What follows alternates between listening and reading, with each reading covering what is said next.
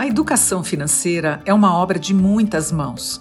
De um modo geral, os bancos centrais dos países definem as políticas públicas com metas e regras. Os ministérios da educação implementam os programas na rede de ensino e inserem os temas de educação financeira nos currículos escolares. E os sistemas financeiros dão suporte, oferecendo ferramentas educativas de controle e saúde financeira. Qual é então o papel das associações bancárias? Articular todas essas relações entre os diferentes atores, desenvolvendo programas e modelos, estabelecendo parcerias e convênios, mobilizando a sociedade e, principalmente, impulsionando e coordenando o trabalho das entidades associadas. Neste terceiro episódio da série especial sobre saúde financeira na América Latina, vamos conhecer as iniciativas de associações de classe em países da região. Vocês vão ver que muitos problemas são comuns, mas foram solucionados de forma diferente. Eu sou Mona Dorf, diretora adjunta de redes sociais da Febraban, e convido vocês a acompanharem essa conversa de muito aprendizado. Vamos começar pela experiência na Argentina, onde não existe apenas uma associação de bancos como aqui. Por lá, as crises econômicas e políticas levaram à criação de quatro associações de entidades financeiras. O Banco Central elaborou uma estratégia nacional de inclusão financeira que deve ser seguida por todas elas. Um dos principais papéis das associações argentinas é se relacionar com a Direção Nacional de Educação Financeira. Quem nos dá mais detalhes é Roberto Juan Larralde, assessor da diretoria executiva da Associação Bancária Especializada da Argentina. Acompanhe a tradução simultânea. Um aspecto muito importante. Outro aspecto muito importante a ser considerado na atividade das associações bancárias na Argentina é o relacionamento com a Direção Nacional de Inclusão Financeira e Financiamento Social, cujo objetivo consiste em administrar e atualizar tanto a Estratégia Nacional da Inclusão Financeira quanto o Plano Nacional de Educação Financeira. Essa direção, que foi criada já no anterior governo, continua se desenvolvendo e nesse governo continuou seu desenvolvimento em termos de educação financeira. Houve também desenvolvimento de vídeos e de conteúdo a respeito das contas bancárias, financiamentos, meios de pagamento, etc. Também está sendo feito um levantamento de todas as atividades de treinamento em educação financeira no país. No primeiro semestre de 2022, houve 400 treinamentos envolvendo aproximadamente 400 mil pessoas. No segundo semestre de 2022, 80% desses treinamentos foram feitos pelo ecossistema financeiro. Nesse ecossistema, eu incluo as associações de bancos, incluo também bancos, fintechs, incluo a Comissão Nacional de Valores, por exemplo. 80% significa que os organismos especializados, ou seja, os especialistas em assuntos financeiros, contribuíram com a maior parte dos treinamentos que foram feitos na Argentina. Entre as iniciativas do Plano Nacional da Argentina em andamento está o Finanças Perto de Nós, um programa que incorpora o conteúdo de educação financeira ao currículo das escolas. O desenvolvimento de conteúdo é feito basicamente pelo Banco Central e a Direção Nacional da Inclusão Financeira e deve ser aprovado pelo Ministério da Educação e sob a coordenação dos governos de cada cidade. Começou o treinamento para os docentes, para que assim os docentes tenham as ferramentas necessárias para o ensino da educação financeira. Isso é muito, muito importante. É muito importante ter docentes bem preparados, porque definitivamente são eles que vão traduzir a educação financeira para o público que está nas escolas. O Ministério da Educação não trabalha para elaborar conteúdos. Eles não trabalham com a mesma velocidade que o Banco Central e que outros players públicos e privados têm em termos de educação financeira. Portanto, a incorporação no currículo de educação financeira nas escolas acontecerá, acredito que para 2023 ou 2024. As associações estamos trabalhando para conseguir alavancar esse assunto para que não seja deixado de lado e para que assim esse currículo escolar que contempla aspectos de conhecimento, assim como também atitudes de educação financeira, possa ser incorporado. Em Argentina, esse é o objetivo que temos: alavancar esta questão, principalmente em organismos que têm recursos e que têm voz para poder falar da educação financeira. E isso é um avanço muito, muito importante, porque essa é a chave para uma boa integração, para integrar essas questões da educação financeira no currículo do ensino médio. Esse é um dos principais objetivos das associações bancárias. Muito interessante o trabalho das associações bancárias na Argentina. Elas têm de estar em sintonia fina com a Direção Nacional de Educação Financeira para colocar em prática as metas e os conteúdos do Plano Nacional definidos pelo Banco Central do país. Já na Colômbia, a iniciativa mais importante é do Ministério da Educação.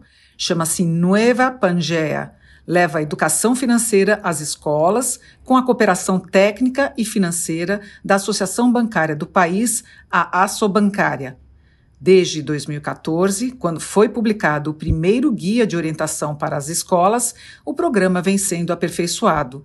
Ouça o que nos conta Nídia Garcia Bororquez, diretora de Educação Financeira e Experiência do Cliente da Asso Bancária. Em 2020, a Asso Bancária faz um convênio formal com o Ministério da Educação para poder incluir novas temáticas no programa Nova Pangea, que são temáticas mais relacionadas com as finanças pessoais.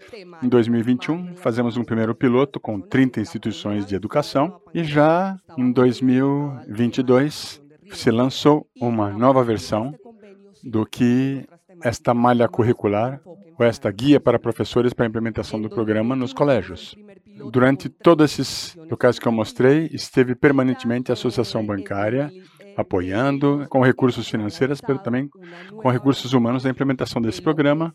E foi um processo muito complexo. Como vocês saberão, que esse trabalho com o Ministério da Educação não é um processo fácil. Para nós, tomou 10 anos, desde que começamos a trabalhar nesse tema, que tenhamos hoje em dia um programa que já existe, e que se está implementando nos colégios. Além do que, quando tem uma mudança de governo, temos também o fato de que temos que convencer novamente ao novo ministro da Educação para que realmente se interesse no programa e permita que se continue o desenvolvimento do programa de educação financeira. Apesar de toda a complexidade e demora, o programa está em andamento e pode ser acessado gratuitamente pela web. A proposta é inserir os temas de educação financeira nas matérias existentes do currículo escolar. Ouça mais detalhes. O que é Nova Pangea? É um programa que teve um componente lúdico muito importante e uma série de missões que são as diferentes temáticas que trabalham os estudantes na classe. Todo o programa está através de uma plataforma web que vocês podem entrar tanto professores e estudantes de forma completamente livre e gratuita. O programa tem uma série de enfoques relevantes porque é um programa transversal. Na Colômbia, não se pode criar uma matéria de educação financeira, se deve incluir as temáticas de educação financeira de forma transversal nas diferentes matérias que existem nos colégios. Os enfoques que estamos, nos quais estamos trabalhando hoje e os que vemos trabalhando no Ministério da Educação são os direitos de equidade, a paz, a geração de oportunidades, a economia, o empreendimento que é importante, a poupança, a gestão do risco e busca melhorar essas competências para planejar, decidir, administrar e gerenciar o que podem ter os estudantes. A avaliação do impacto é uma avaliação que acaba de começar. Es escolhemos a Universidade dos Andes para fazer o desenvolvimento metodológico da avaliação. Apesar da baixa implementação que teve esse programa, que é relativamente recente, o setor bancário na Colômbia se comprometeu com uma meta de 2030 de chegar no mínimo a 7% de todos os colégios no país. São 3.800 sedes educativas a que chegaríamos em toda a Colômbia nos próximos oito anos. Com certeza a Colômbia vai chegar lá com o apoio da sua bancária. Pois é, cada país tem sua estratégia adequada ao seu contexto. No Peru, por exemplo, a proposta é sair da simples oferta de produtos e serviços e partir para se criar um movimento pela educação financeira que se alastre pelo país. Para isso, a Associação Bancária Peruana trabalha com dois programas, um voltado para as escolas e outro para qualquer usuário. Sandra Salcedo Arnaís, coordenadora de projetos sindicais da associação, nos conta como foi implementar o Educação Financeira na tua escola. A estratégia foi aproveitar os ambientes e os conteúdos já existentes num exercício de cocriação. Ouçam. Em primeiro lugar, gostaríamos de comentar que nós utilizamos um foco territorial, dar maior prioridade às regiões, às províncias, aos distritos, porque no Peru dividimos por regiões.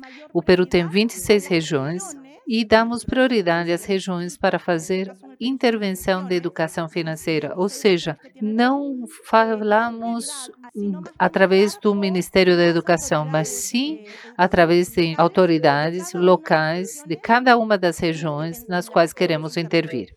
O segundo elemento que nós queremos colocar aqui é a inserção na política pública da região, ou seja, vamos identificar as regiões nas quais a política pública já tem um espaço preparado, um contexto preparado no qual a educação financeira poderia entrar perfeitamente. Em terceiro lugar, temos o elemento da cocriação. Nós optamos por chegar a alguns parâmetros de educação financeira às regiões, mas não com o pacote totalmente fechado. Nós chegamos com uma proposta que é trabalhada com os colegas e com as instituições de educação autônomas, como o Instituto de Apoio, que nos ajuda a fazer uma inserção dentro do currículo que é trabalhado nessa região, com diretores, professores, líderes da educação, com líderes da educação em geral na comunidade, para identificar assim as questões mais importantes para eles. E também o foco transversal é muito importante. Não pretendemos gerar uma linha de trabalho paralela ao currículo escolar. Nós pretendemos encontrar uma maneira de nos inserirmos naqueles cursos que têm algum tipo de vínculo com as questões financeiras. No nosso caso, seria matemática, educação para o trabalho, ciências sociais e a tecnologia. Queremos implementar uma estratégia replicável e escalável em âmbito nacional e, América, e da América Latina para chegar em 2028 com duas regiões e Lima, a capital, a 100% dos professores e dos alunos formados em educação financeira. O segundo programa do governo do Peru é o Finanças a um Toque, aberto a toda a sociedade. É um espaço de educação financeira. Esse programa é dado para adultos e está formado por quatro componentes. Temos jornadas ao vivo a cada dois meses, convocamos abertamente as pessoas para se conectarem. O segundo componente de Finanças ao Toque é o relatório e mensurações, porque para nós é muito importante para depois poder falar dos nossos programas e dos objetivos que nós estamos colocando. O terceiro elemento são os cursos, que são pílulas de quatro minutos com um parceiro estratégico que é especialista em microlearning. E isso permitiu desenvolver cursos audiovisuais, vídeos com influencers. Acreditamos que é muito importante que a educação financeira se torne um motor, mas também um pretexto de união entre os diferentes atores do sistema financeiro. Nós pensamos que uma comunicação estratégica multidirecional e de incidência especial sobre esse assunto é fundamental. Acreditamos que a comunicação da evidência do bem que a educação financeira faz deveria aumentar, deveríamos compartilhar mais drasticamente, mais assertivamente essa questão. Está comprovado, o estresse financeiro afeta a saúde física, mental e reduz o QI até em 13% para aquelas pessoas que passam por um estresse financeiro muito grande. Incrível esse dado. O estresse financeiro diminui o QI das pessoas em até 13%. Olha só a importância de ter finanças equilibradas para a nossa saúde física, mental e emocional, hein? Vamos agora a outra experiência, na Bolívia. Por lá, há seis anos, existe uma plataforma do governo chamada Descubra. Essa plataforma permite que qualquer usuário aprenda sobre finanças de forma interativa e individualizada. Tem conteúdos diferentes para públicos diversos. Tem para adultos, tem para crianças e tem um trabalho especial com as escolas. Natália Duchen, coordenadora de comunicação e educação financeira da Associação de Bancos Privados da Bolívia, nos conta mais detalhes. Em ano 2018, fizemos um concurso em colégios. Pedimos a cada colégio que identifique um objetivo, uma meta. Por exemplo, comprar instrumentos musicais ou modificar o, o campo de futebol. E o colégio que teve a maior quantidade de certificados em Descubre, otorgamos 10 mil dólares para cumprir o seu objetivo. Foi uma iniciativa muito interessante porque, principalmente, conseguimos ter mais usuários, crianças e adolescentes em, no Descubre. E este ano também fizemos um programa de educação financeira na televisão. No caso da televisão é mais complicado porque é muito difícil mensurar se estamos educando. Mas, de qualquer forma, fizemos como uma forma de complementar a estratégia e conscientizar as pessoas e abrir os seus olhos o que se pode fazer tendo educação financeira, independência financeira, liberdade financeira e convidando-os para que visitem nossa página Descubra e outras ferramentas de educação. Outra preocupação da Assoban é educar o pessoal dos bancos, principalmente os que têm contato com populações mais vulneráveis, as que mais necessitam de orientação financeira. Além de educar o público, de modo geral, precisamos educar um público muito específico, que é mais interno. Por isso, fizemos oficinas para alta gerência, por exemplo, oficinas para a imprensa também, mas o que a gente está focando é treinamento para o pessoal dos bancos e para os funcionários que estão em contato com pessoas, que têm que conhecer tudo isso para poder explicar aos clientes dos bancos. E por isso a gente está com um programa de educação, inicialmente para a área de caixas. E isso estamos fazendo por ferramenta e que se chama Academia. Sobam. Transmitimos essa informação que é muito importante. Temos na mente criar um curso para universitários, Academia. Sobam, Nessa experiência da Bolívia, o foco é o consumidor final. O mesmo acontece com a estratégia desenvolvida aqui no Brasil pela Febraban, que reúne bancos públicos e privados do país. Desde 2010, ela mantém um canal direto para dialogar cada vez mais com o consumidor. O site Meu Bolso em Dia foi pioneiro ao oferecer conteúdo de finanças em mídia digital, ampliando o acesso da população a conteúdos de educação financeira. O Elton Carvalho, head da Cidadania Financeira da Febraban, participa do desenvolvimento da plataforma e de novas ferramentas para promover a educação financeira do brasileiro. Dentro da Febraban, nós temos duas grandes estratégias. Uma é o lado institucional, que é o pilar ativo da federação de dialogar com o consumidor, que nós usamos o Meu Bolso em Dia, que é uma marca da federação. Ele é um blog que ele reúne mais de 500 conteúdos de matérias voltados para todos os públicos, endividados, empreendedores, pequenas e médias empresas. Nós também temos para aquelas pessoas que querem começar a poupar e também para pequenos investidores. Então nós temos um arsenal de, de fato de conteúdos maravilhosos que podem trazer mais conhecimento e agregar mais valor para esse usuário final. Desde o ano passado, nós mudamos o meu bolso em dia completamente. Assim. É, mudamos a marca do meu bolso em dia para ela ficar mais leve, mais moderna. Nós trouxemos uma nova linguagem para o consumidor, de fato, trazendo conhecimento não técnico, mas o conhecimento que ele precisa para que ele entendesse nesse momento, ele já aplicasse no seu dia a dia. Nós ouvimos também as redes sociais, o que de fato eles queriam ouvir, o que eles estavam buscando no Google. Então nós remodelamos toda a nossa estratégia de pauta no meu bolso em dia e mensalmente nós trazemos conteúdos que de fato agregam. E nos últimos seis meses nós tivemos mais de 2 milhões de acessos únicos no meu bolso em dia. Para a gente foi um número histórico aqui na Febraban que de fato nós estamos chegando em quem de fato precisa. E para vocês terem noção, 60% do público que acessa o meu bolso em dia são as pessoas da classe C, D e E.